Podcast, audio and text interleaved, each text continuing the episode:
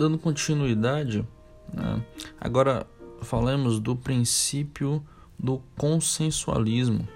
O princípio do, consensual, do consensualismo, é, como o próprio nome já diz, ele nasce unicamente pelo acordo da vontade, né?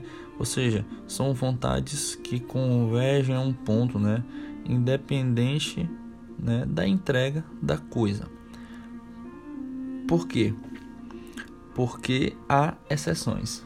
No entanto, é, são considerados contratos também não solenes, é, é, ou seja, não, é, não, não quer dizer que o contrato ele só possa ser escrito, mas pode ser pactuado verbalmente. O contrato consensual é a regra e o contrato real é a exceção, como já havia falado. E aqui abrindo um parênteses para a exceção, vai falar dos contratos reais, ou seja, o que são os contratos reais?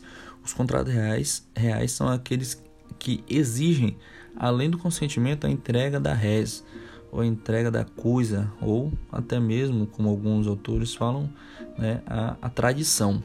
Como, por exemplo, o mútuo, comodato, depósito. Esses contratos eles não se formam é, sem a entrega da coisa, né? somente com a entrega.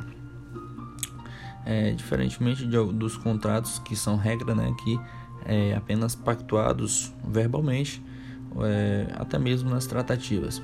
A primeira observação é que, é, doutrinariamente, alguns doutrinadores eles vão falar que existe uma espécie de quarto contrato real, que é a doação manual, que nada mais nada menos é que uma doação de algo, de algum de um objeto de pequeno valor que se efetua com a entrega imediata deste objeto.